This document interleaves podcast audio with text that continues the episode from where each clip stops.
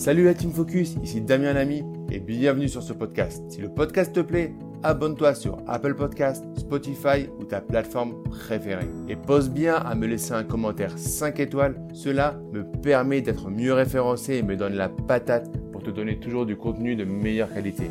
Bonne écoute. Quoi de nouveau avec le statut LMP loueur meublé professionnel? Est-ce le statut à éviter quand on veut investir dans l'immobilier? Bonjour à tous, ici Damien Lamy, votre formateur professionnel, ancien banquier. Je vous accompagne pour réaliser des investissements rentables et sécurisés. dans cette vidéo, on va parler euh, d'un sujet assez tendance, le statut LMP. Est-ce vraiment le statut à éviter? Qu'est-ce que euh, vous avez comme contrainte réelle avec le LMP Et est-ce qu'il n'a pas quelques avantages qui pourraient vous permettre d'être un investisseur réellement rentable et très pertinent grâce en jouant avec euh, ce statut-là. Donc on va voir tout ça dans cette vidéo. Avant de commencer, je vous invite à liker cette vidéo, à lâcher un pouce bleu et à vous abonner à la chaîne pour rejoindre la première communauté des investisseurs lucides et qui ont compris qu'on ne devenait pas rentier en immobilier en seulement 3 mois. Donc le statut LMP, pour revenir un peu à l'origine, donc il y a deux possibilités quand on fait la location meublée. Soit on est loueur meublé non professionnel, LMNP, soit on est LMP, loueur meublé professionnel. Euh, jusqu'à il y a quelques années en arrière, euh, c'était quelque chose qu'on choisissait. Depuis euh, maintenant quelques temps, c'est un statut, il y a un passage automatique de l'un à l'autre et de l'autre à l'un, selon deux conditions aujourd'hui. Si vos revenus locatifs sont supérieurs à 23 000 euros et que les revenus locatifs sont supérieurs à vos revenus du travail, alors vous allez passer dans la catégorie LMP. Sinon, vous allez rester LMNP. Et vous pouvez très bien passer d'un statut à l'autre chaque année, un MNP, LMP, LMNP, LMP. Quand vous êtes LMP, quelles sont aujourd'hui euh, l'actualité de, ce statut-là? Vous avez quelque chose qui avant s'appelait le RSI et qui s'appelle aujourd'hui le SSI.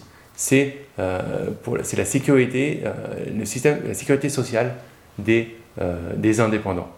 Et c'est la principale question qui fait débat, c'est je vais me faire massacrer par le SSI si je passe en LMP.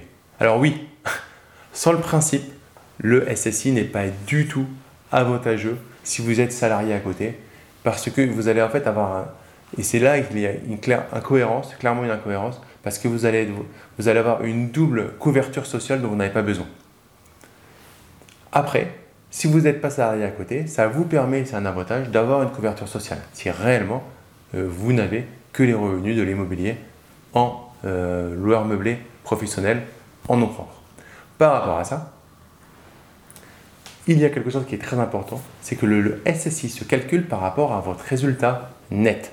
C'est-à-dire que tant que votre résultat net est négatif, donc tant que vous n'avez pas de bénéfice sur la société, sur euh, votre bilan de LMP, alors vous allez payer un forfait de SSI qui est autour de 1000-1300 euros euh, à l'année, environ 100 euros par mois. Donc l'impact n'est pas énorme tant que vous êtes en déficit. Là où l'impact commence peut être vraiment compliqué, c'est dès le moment où vous allez passer en bénéfice parce que là, ça va devenir, euh, voilà, le, SSI c'est euh, plus de 30%, pratiquement autour des 35-43%, entre 35-40% euh, de, votre, euh, de votre résultat net, de votre bénéfice.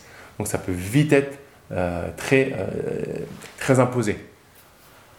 Mais comme on est des investisseurs rentables et qu'on a regardé le paramètre sécuritaire, on a fait en sorte de limiter notre imposition pendant des années en faisant des travaux, en prenant les bons statuts, en mettant un déficit sur notre business immobilier. Donc, ce qui va être très important à regarder, comme de l'huile sur le feu, c'est le moment où vous allez passer positif sur votre business immobilier. Parce que du coup, euh, quand je dis business immobilier, c'est que le LMP, ça va être la somme de tous vos appartements que vous avez, ou tous vos immeubles que vous avez avec ce même statut euh, de leur meublé euh, professionnel dans votre, en nom propre. Donc c'est tout vient s'additionner. Donc il va y avoir une, une, une, logique à un moment à arbitrer, à aller chercher des travaux, etc. etc. Autre point qui peut être intéressant, par contre, c'est qu'en LMP, vous allez avoir une exonération des plus-values dans certaines conditions. Donc, dans certaines conditions, vous allez avoir une exonération des plus-values immobilières. Euh, si vous détenez, vous êtes en activité professionnelle LMP depuis plus de 5 ans et que vous avez des revenus locatifs qui sont inférieurs à un certain montant, vous allez avoir une exonération totale. Si vous êtes dans une fourchette, vous aurez une exonération euh, partielle. Par contre, attention, vous aurez toujours de la SSI à payer sur les, euh, les plus-values euh, court terme. Donc, vous aurez quand même voilà, un certain montant à payer. J'en profite rapidement parce que j'ai beaucoup de questions là-dessus. Ah, n'hésitez pas si quelque chose n'est pas clair dans la vidéo, si vous voulez qu'on aille plus loin sur une partie, à me la mettre en commentaire et j'y répondrai avec grand plaisir. Quand on est en LMP, il y a deux niveaux de plus-value, la plus-value court terme, la plus-value long terme. Vous achetez un bien à 100 000 euros et vous avez, euh, au bout de 10 ans, vous avez amorti le bien sur 20 ans. Donc je vulgarise exprès. Les calculs ne sont pas euh, complètement bons. 100 000 euros, vous amortissez sur 20 ans, donc vous amortissez 5 000 euros par an. Au bout de 5 ans, si vous êtes en LMP, vous aurez amorti 25 euh, 000 euros.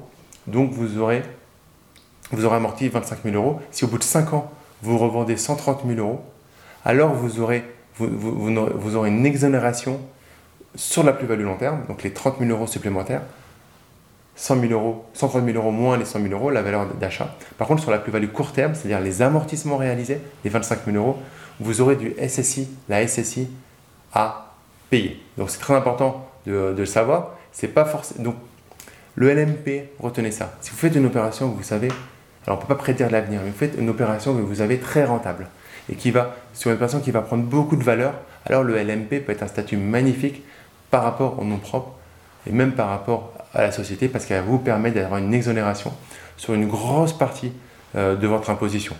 Euh, par exemple, vous, revendez juste au bout des 5 ans d'activité de LMP, vous avez limité euh, la plus-value court terme et vous revendez avec une énorme plus-value long terme et du coup vous allez avoir, ça va être le meilleur statut dans ce cadre-là, potentiellement ben, le meilleur statut dans ce cadre-là pour récupérer le plus gros billet grâce à votre plus-value. Je m'arrête là pour pas rentrer trop dans la technique. si vous avez des questions, n'hésitez pas à me les poser en commentaire. Une dernière chose à faire maintenant, likez cette vidéo, mettez-moi un gros pouce bleu et abonnez-vous à la chaîne pour rejoindre des milliers d'investisseurs déjà abonnés. Je vous dis à très vite pour une prochaine vidéo. Ciao